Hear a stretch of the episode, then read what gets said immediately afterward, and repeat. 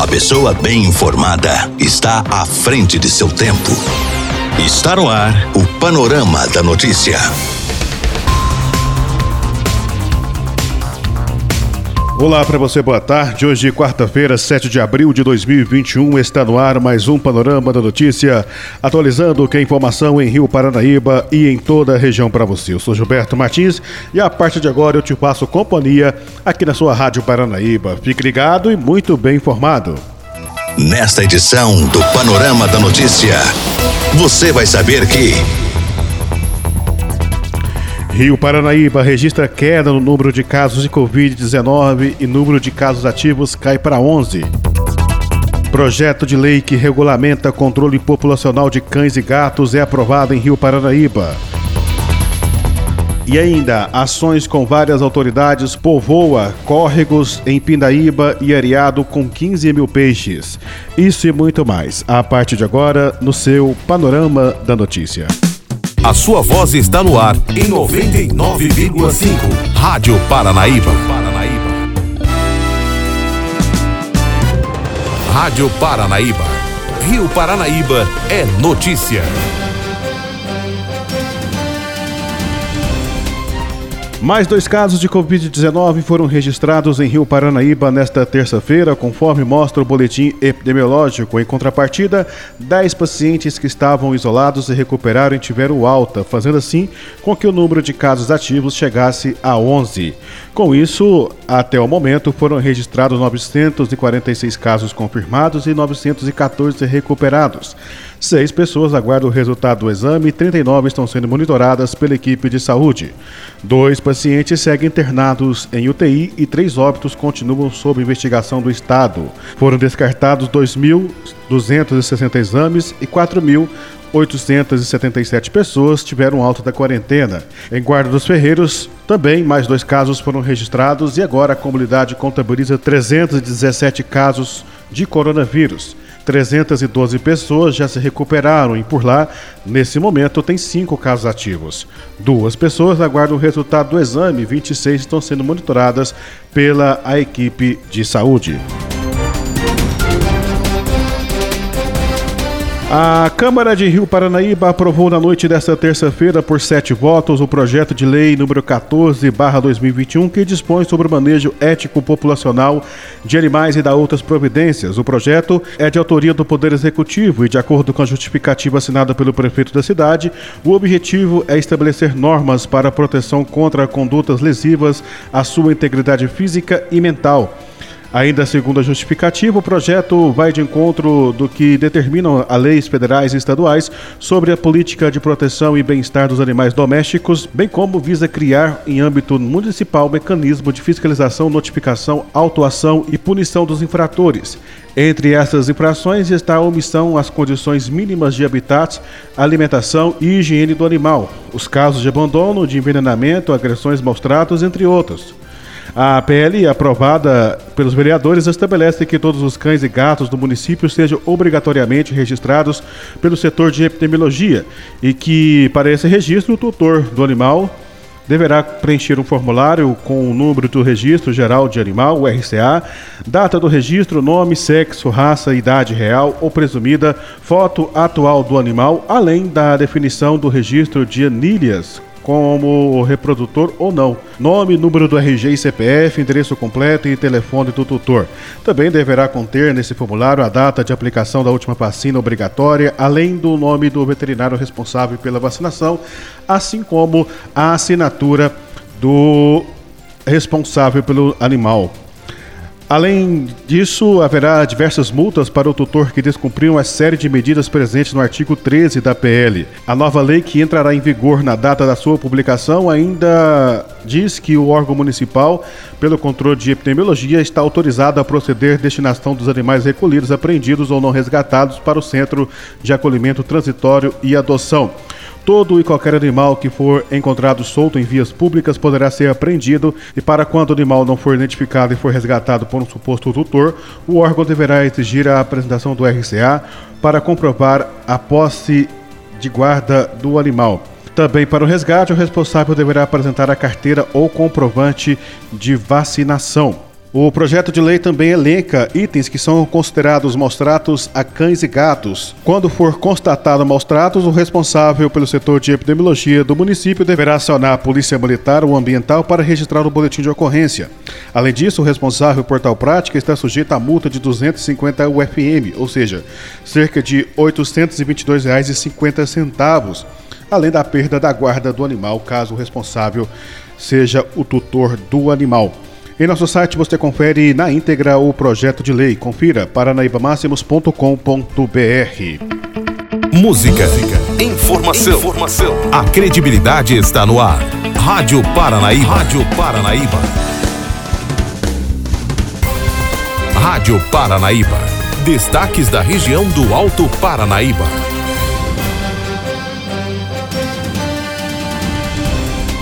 Um homem foi preso pela Polícia Militar na noite da última segunda-feira após fugir com a garota de apenas 12 anos na zona rural de Patos de Minas. Os dois marcaram um encontro por um aplicativo de conversas. Ele teria levado a menina para uma fazenda na região de Sertãozinho, onde teria ocorrido o abuso. Foram os pais da menina que acionaram o Conselho Tutelar e a Polícia Militar. Eles chegaram em casa do trabalho nesta segunda-feira e não encontraram a filha de 12 anos. Em conversa com familiares de uma prima, eles conseguiram contato com o irmão do suspeito que se comprometeu a entregar a criança para a família. Os pais acionaram o conselho tutelar e foram em frente ao Unipam, local marcado para entrega. No local combinado, o irmão do suspeito chegou com a vítima e entregou a sua genitora. Ele foi embora antes da polícia militar chegar sem informar o local em que o suspeito estaria. A menina contou que estava conversando com o suspeito por meio do WhatsApp há cerca de três semanas. Ela confessou que chegou a enviar fotos do seu corpo e de suas partes íntimas. Durante as conversas, o homem de 27 anos conseguiu convencer a menina de sair de casa e ir morar com ele. Os dois marcaram de se encontrar na manhã da segunda-feira na casa da menina em Lagoa Grande aproveitando que os pais estariam trabalhando. A menina disse que ao se encontrar com o suspeito percebeu que ele era bem mais velho do que se apresentava e pensou em desistir, mas acabou cedendo. A garota contou que ao chegar na fazenda, a mãe do rapaz o repreendeu de imediato ao perceber que se tratava de uma criança. Segundo ela, mesmo assim, o homem a levou para o quarto. A menina afirmou que o rapaz tentou beijá-la e que recusou, esquivando-se. Neste instante, o homem a levou para a cama, segurando-lhe pelo pescoço e passou a beijar seus seios. A menina disse que começou a gritar, mas que o homem tampou a sua boca com a mão e depois usou o travesseiro para abafar os gritos. Segundo a garota, ele então tirou sua roupa e consumou a relação sexual. Depois de praticar o sexo com a menina, ao perceber que ela queria ir embora, o homem obrigou que as mensagens fossem apagadas. Assim, a garota foi levada para Patos de Minas. Ela não soube informar o local da fazenda, mas os policiais conseguiram descobrir que ficava na localidade de Sertãozinho. O rapaz de 27 anos foi encontrado dormindo. Ele foi preso em flagrante e levado para a delegacia da Polícia Civil de Patos de Minas. A menina apresentava hematomas no pescoço, no colo e arranhões no pulso e foi levada para atendimento médico no Hospital Regional Antônio Dias.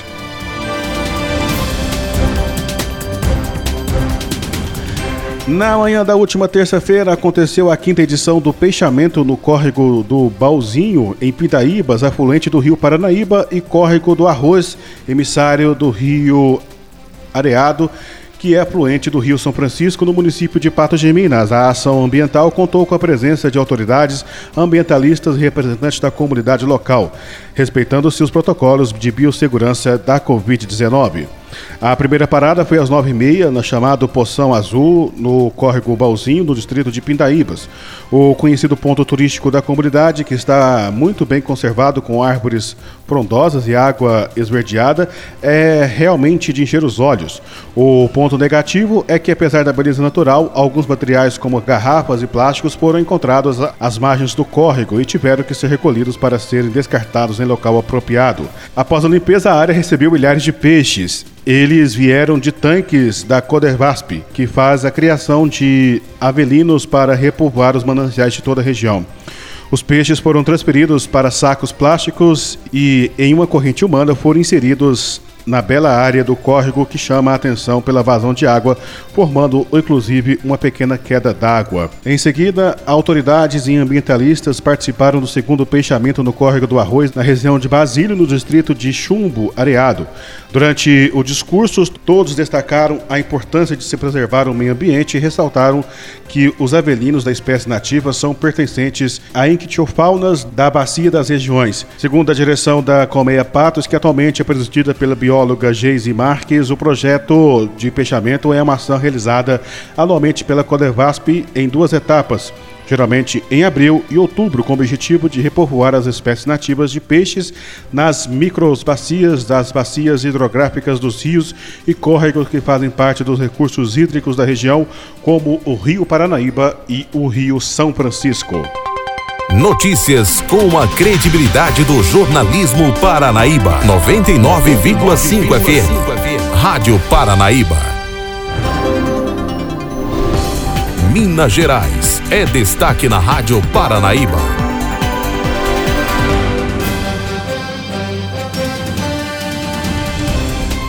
Câmara retoma projeto que flexibiliza a venda de vacinas de Covid-19 ao setor privado a Câmara dos Deputados irá retomar a discussão do projeto de lei que autoriza empresas privadas a comprar vacinas contra a Covid-19 para imunizar os funcionários. A proposta prevê que metade das doses adquiridas devem ser destinadas ao Plano Nacional de Imunização do Ministério da Saúde. Ontem, os parlamentares aprovaram o texto base por 317 a 120 votos. Na sessão de hoje, prevista para começar a 1h55 da tarde, os deputados irão discutir as emendas do texto. A aquisição das vacinas, segundo a proposta, poderá ser feita pelas pessoas jurídicas de direito privado individualmente ou até mesmo em consórcio.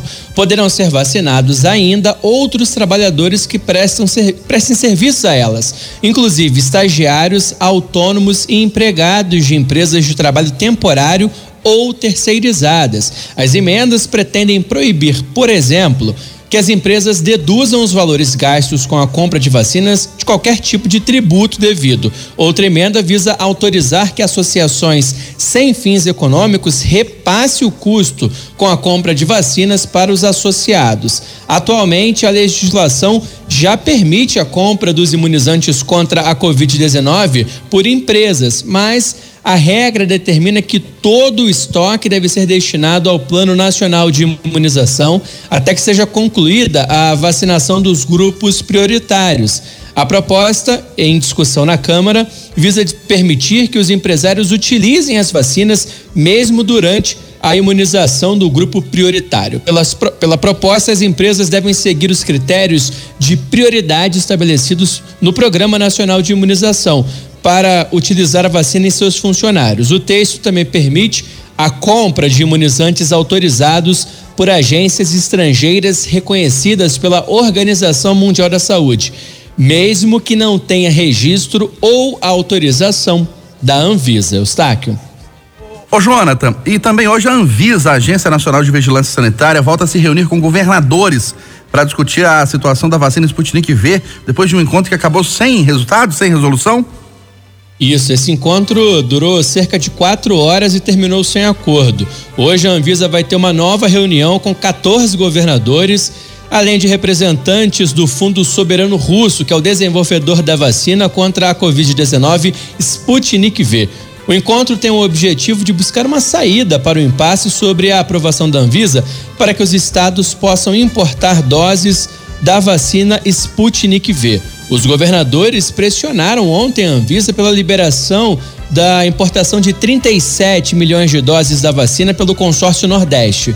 O Ministério da Saúde também já assinou o contrato para a importação de 10 milhões de doses da Sputnik V. Na semana passada, os estados entraram com pedido de importação excepcional com base na lei que prevê prazo de sete dias úteis para análise da Anvisa de imunizantes que tenham sido autorizados em determinadas agências do exterior.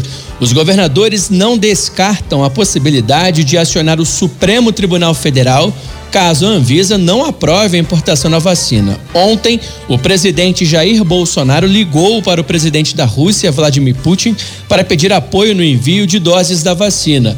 A reunião também contou com as presenças do ministro da Saúde, Marcelo Queiroga, e da Anvisa, Antônio Barra Torres. Uma equipe da Anvisa será enviada à Rússia esta semana para inspecionar a fabricação do imunizante. O embaixador da Rússia no Brasil deve se reunir esta semana com diretores da Anvisa em Brasília. Montes Claros registra o primeiro nascimento de bebê de um casal trans. Qual o tamanho da esperança? 50 centímetros? 3 quilos 110 gramas? Foi assim que a pequena Isabela Martins da Silva nasceu aqui em Montes Claros, primogênita do casal transexual Rodrigo Brian da Silva, de 33 anos, e Ellen Karine Martins da Silva, de 25. Tem respostas, mas espero tempo pra ser sincero. Esta é a primeira declaração de nascido vivo de filha de casal transexual no norte de Minas. O gestante foi o pai Rodrigo, que trabalha como estampador.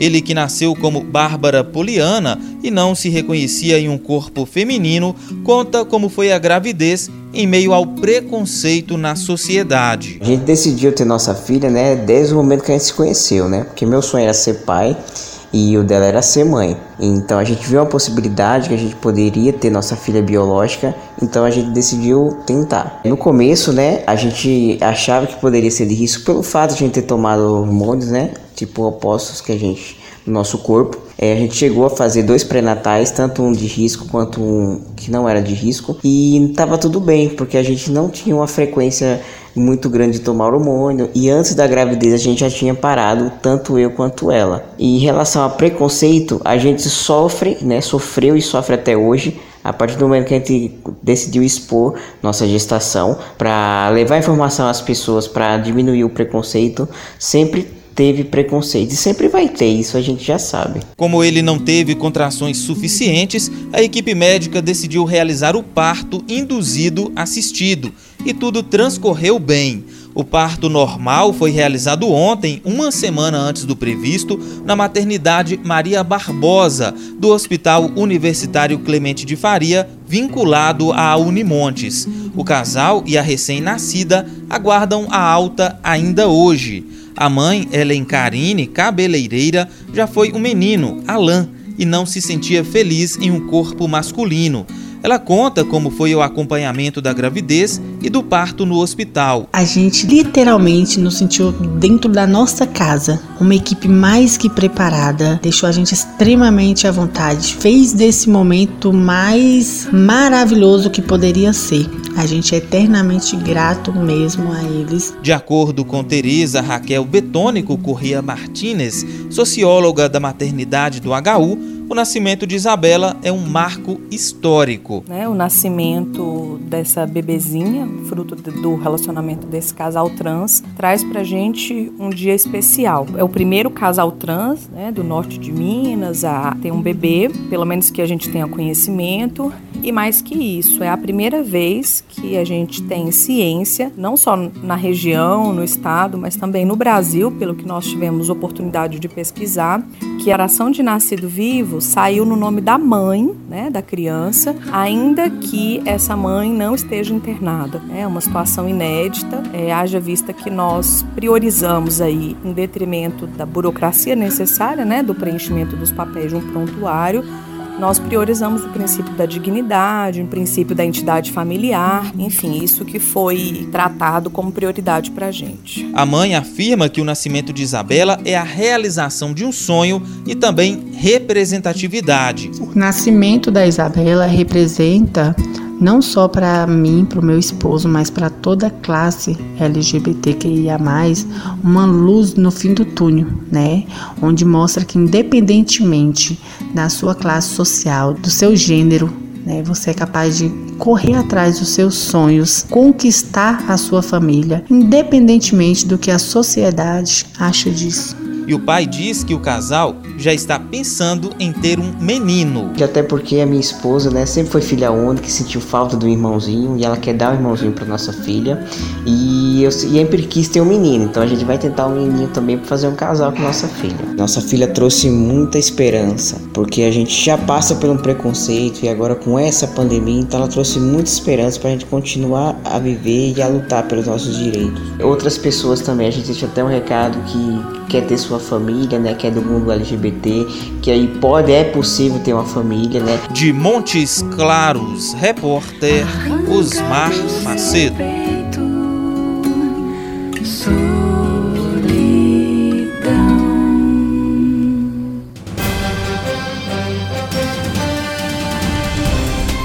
Cresce nas redes sociais movimentos de revolta de estudantes contra o resultado da redação do Enem. Estudantes e entidades questionam correção das provas do Enem, pedem que desempenho seja reavaliado e ainda criticam impossibilidade ou dificuldade de recurso.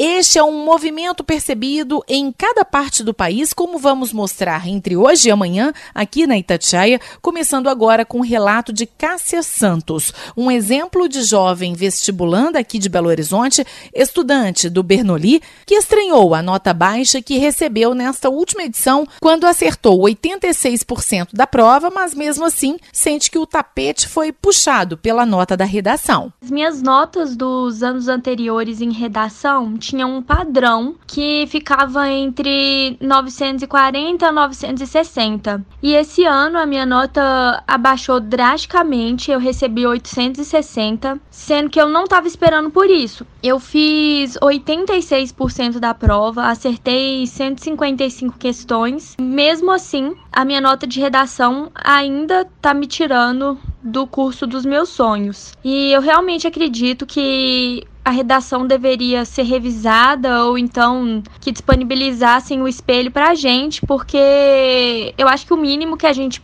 merece é uma justificativa do que aconteceu para essa mudança tão radical na nota. Também vestibulando de Belo Horizonte, mas com histórico marcado por seis tentativas no Enem na busca por uma vaga de medicina, Massaro Santana Cando também questiona uma nota tão baixa na redação, mesmo achando a prova fácil. Minha nota foi 840 e eu estava esperando uns 920, porque eu não encontrei muita dificuldade para fazer essa redação. Em 2015, que foi meu ano de treineiro, tirei 840. Aí depois, em 2016, que eu estava no terceiro ano do ensino médio, e em 2017, que foi meu primeiro ano de cursinho, nesses dois anos eu tirei 820. Depois, em 2018, minha nota subiu muito, eu melhorei muito, eu fui para 940. Em 2019 foi para 920, então dois anos consecutivos consegui manter minha nota acima de 900. E eu estava esperando manter essa nota alta nesse ano. E dá sim para se pensar na possibilidade de um aluno que acertou menos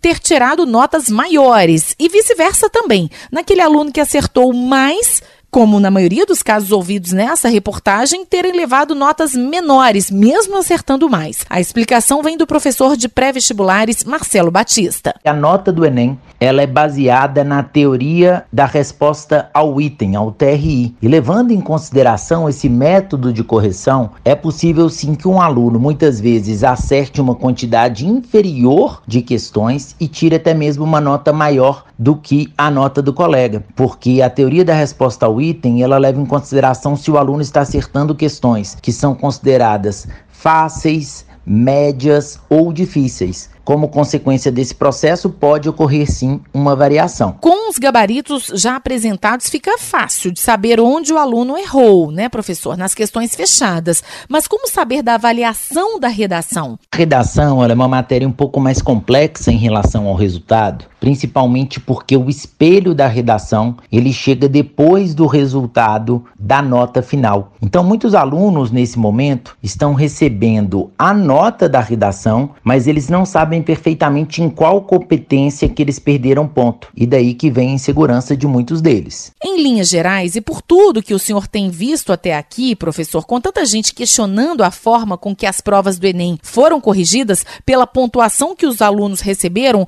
o senhor acredita que seria prudente uma reavaliação do desempenho geral e seria possível correr atrás da suposta nota errada ou nunca houve esse tipo de chance de recurso? Bom, Camila, oficialmente o Enem não abre nenhum tipo de brecha para que haja um recurso por parte dos alunos. Mas claro, seria muito justo, pelo menos que aqueles que se sentiram prejudicados, que eles pudessem mesmo se manifestar, que eles possam mostrar, por exemplo, que eles enxergam algum tipo de inconsistência em relação à nota, para que haja uma possibilidade de revisão para ver de fato o que ocorreu em relação principalmente às questões fechadas. A redação ela é um pouco mais delicada, principalmente pelo tempo demandado para a correção dos textos. Se muitos alunos acabam contestando, talvez isso poderia atrasar a própria nota do SISU, a própria entrada na universidade como um todo. Mas seria interessante sim que os alunos pudessem se manifestar e mostrar suas insatisfações. Repórter Camila Campos.